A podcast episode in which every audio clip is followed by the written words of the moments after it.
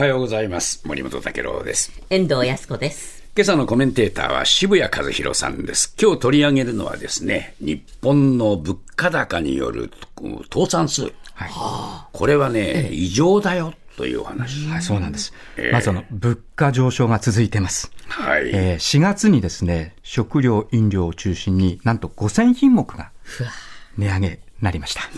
で、5月もですね、800品目以上が値上げされる見通しです。で、さらに6月なんですけれども、さらに食料、飲料など3000品目の値上げが控えていると。ザ・随分ありますね。もう1万品目ということですね。はいで、まあ、原材料高騰、あるいはエネルギー費の上昇でですね、もう配送費も上がりましたし、えーそれによってですね、各企業はなんとか値上げすることで、ええコスト上昇分を確保しようということですね、頑張っているわけなんですが、そうした状況の中でですね、ちょっと衝撃的なニュースが入ってきました。はい。帝国データバンクが公表した調査で、2022年度の物価高による倒産は463件確認されまして、ええこれは前の年度の136件から3.4倍に急増しました。で、しかもですね、現在に近づくにつれて、ですから月が経つにつれてですね、ええこの物価高倒産の件数がどんどん増えていっているという、こもういうふうにこたえられなくなってるというま話さにそう。いうことなんですね。ああ、そういう数字が出てきましたか。はい。で、この物価高倒産、まあええ言わずもがななんですけれども、原材料とか上がりました。はいエネルギー費も上がりました。ですから企業は仕入れ価格が跳ね上がっています。ええにもかかわらず、その上昇分をですね、自社の製品やサービスにうまく価格転嫁できずにですね、ええ利益を得られず倒産してしまうことです。ですから、コストが増えた分を価格に乗せられずに倒産してしまうという、こういう企業が急増しているということですね。ええで、これは全国的に起きていまして、はい。特に今年の3月は単月で一つの月でですね、67件と過去最多になりました。はい。で、2022年度に倒産した463の企業の負債額を見ると、最多が1億円以上5億円未満の172件で全体の4割を占めました。はい。で、5億円以上10億円未満が35件、10億円以上が36件で、1億円以上が合計243件と6割。つまりですね、比較的規模が中堅中小の、中小企業の倒産が多いという、そういうことになりますね。まあ、しかし、ずいぶんいろんなところで値上げがされているように、我々、はい。消費者側から見ると思いますが、はい。それでもまだ値上げ分では賄いきれませんか？そういうことなんです。中小企業の、中小企業からするとですね、ええまだ価格転嫁がうまくできていないという、こういう問題がのしかかっているというところですね。ええ我々にとっては値上げだと思うんですが、企業側からすると、ええいや、これでは十分コストは吸収できませんよというですね、はいこういう状況が続いているんです。これ、中小企業というところが一つのね、はいキーワードですね。ということになりますね。ええで、その大きな理由なんですが、取引先からの値上げさせない圧力。はい。これが大きいということですね。これ、未だにまだ続いてるんですね。はい、続いているんです。これ以上価格を上げると取引をキャンセルすると言われるようなですね、やっぱり事例が相次いでいます。あまりそういうことをやってるとですね、名前名前公表するぞみたいな話ありましたよね。で実はやっているんですけれども、ええそれでもですね、やっぱり値上げさせないあはー、そう暗にですかあるいは日向にですね、これやってるというところですね。あで、中小企業はその結果として値上げ難になっていてですね、収益を確保できないという状況です。加えて、そうなってくると同業他社も値上げしませんから、あはい。自分たちだけ率先して値上げするわけにもいいかずにですね、ええいわば横並び意識でコスト増加分を被ってしまっているというこういう状況もあるということですね。はいこれが一つの理由です。もう一つはですね、値上げをしても利益を出せないという中小企業も少なくない。これどういうことですか？はい。あの、実はこれはゼロゼロ融資の返済。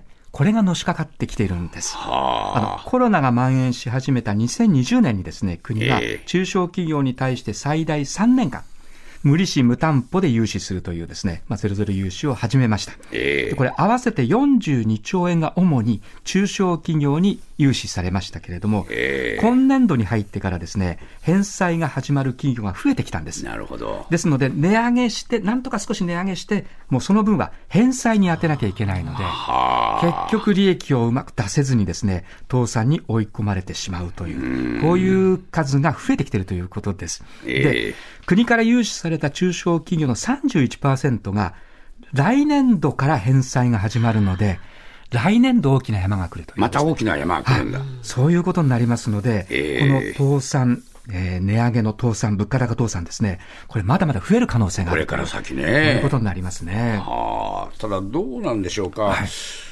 まあ、世界中どこを見ても同じような今、構造になってますよね。アメリカも物価高、はい、ヨーロッパも物価高。そうですね。えー、で、その物価高の、まあ、その割合っていうのは、えー、アメリカやヨーロッパの方がはるかに日本より大きいんですけれども、えー、実は日本企業のですね、価格転嫁が欧米に比べて進んでいない。というのが、この消費者物価の違いにも反映されてるんですね。で、日本総研がですね、私たちが物を買うときの消費者物価指数と、はい、企業間で物をやり取りするときの企業物価指数の乖離からですね、えー、どのぐらい価格転嫁が進んでいるかを算出しているんです。はい、つまり、企業間の取引を示す物価、企業物価がですね、えー、一般の物やサービスの物価、消費者物価にどれだけ反映されているかを分析しているんですけれども、ど。えー、日本のその転嫁率は20.3%でした。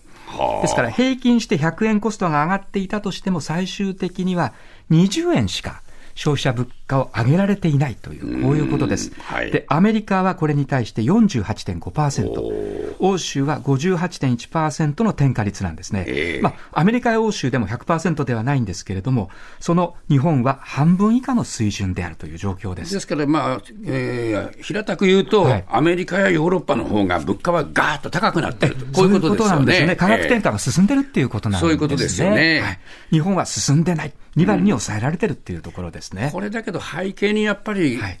給与の問題がありますよね。ありますね、えー、アメリカやなんかは、まあ、物価が上がってもその分だけ収入も増えてるっていう、はい、そういうことなんですね。で、厚生労働省がですね、おとといですね、えー、3月の物価変動を考慮した実質賃金、これ3月のものなんですけど、はい、発表してるんですが、2.9%のマイナスで、12か月連続、つまり1年間続いて賃金は日本は目減りし続けてる中でですね、そういうことなんですよね。簡単にこれ価格転嫁できない。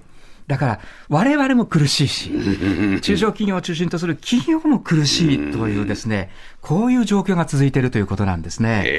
で、帝国データバンクがですね、企業がその100円のコスト増をどこまで転嫁できているか、業界ごとに調べたんです。はい、するとですね、娯楽サービス業は12.7%しか価格転嫁が進んでいない。で、この娯楽サービス業が価格転嫁を進めるためにはですね、給料が上がらないとやっぱり娯楽サービスの方にお金がいかないので、世界に比べて遅れてしまっている。だから消費者物価が抑えられているのは悪いことではないんだけれども、結果としてみんなが苦しんでいるという状況も一方であるということですね。さらにこの帝国データバンクの調査で、運輸倉庫業の価格転嫁は20.0%でした。はい、えー、日本企業の平均に近いとはいえ近いんですけれども、この運輸業はですね、2024年問題で人手不足がまさに募ろうということで、えー、ここがさらにもしかすると価格転嫁一気に進む可能性があります。はい、そうなると他の企業のコストが増えるというですね、えー、こういう懸念もあるというところですね。そうですね。まあ人手不足は結構この運送業にはね、はい、大きくのしかかってますものね。そういうことなんですね。えー、ですから物価上昇圧力はある。でも価格転嫁が進まないというですね、そういう非常に言いますか、どっちつかずの状況にあるというところですね。これ、国は何か対策を考えてますか？はい、政府は価格転嫁を後押ししてるんです。で、今後ですね、各業界と関係する省庁が業界団体に対して適正な取引の徹底を求めていくという、こういう方針を打ち出しました。えー、さらに経済産業省がですね、下請け取引の実態を調査する下請け G メンを倍増させて、今年に入って300人まで増やしました。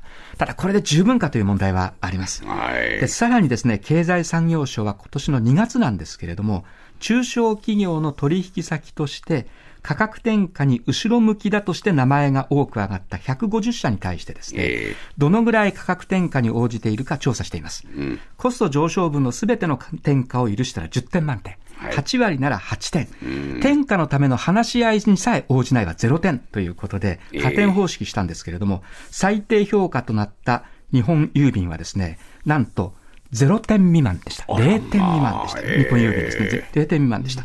つまり、価格転嫁を許していなかったばかりか、コストが上がっているのに対して、値段下げろといった例もあったという。で、まあ、経産省はこういった中で150社中の30社、特に評価が悪かったところに対して指導助言をしているんですけれども、これもっともっと大々的にですね、ややっていく必要があるというふうに思いますね。そうですね。まあ、これ、賃上げの問題にも関わってきますよね。はい、あの、中小企業が価格転嫁できなければですね、これ賃上げできないわけですね。えー、そうなってくると物価上昇にまたこれ対応できないということになって悪循環です。で、今年度に賃上げを予定している中小企業はおよそ6割と言われてるんですけれども、えー、日本商工会議所の統計では多くは2、3%台の賃上げなんです。これではね。はい。今、消費者物価指数は4%以上上がっていますので、えー、まあ、さっきも言ったように実質マイナスということなんですよね。ですので、ここを改善していく必要もありますね。ここがやっぱり最大のポイントになりますよね。つまりボトルネックになっているというところですね。ですね。ありがとうございました。渋谷和弘さんでした。ありがとうございました。